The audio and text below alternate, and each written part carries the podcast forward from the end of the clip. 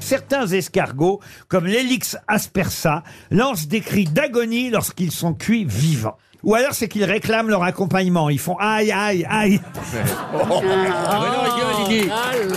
Non mais je ne sais pas, mais...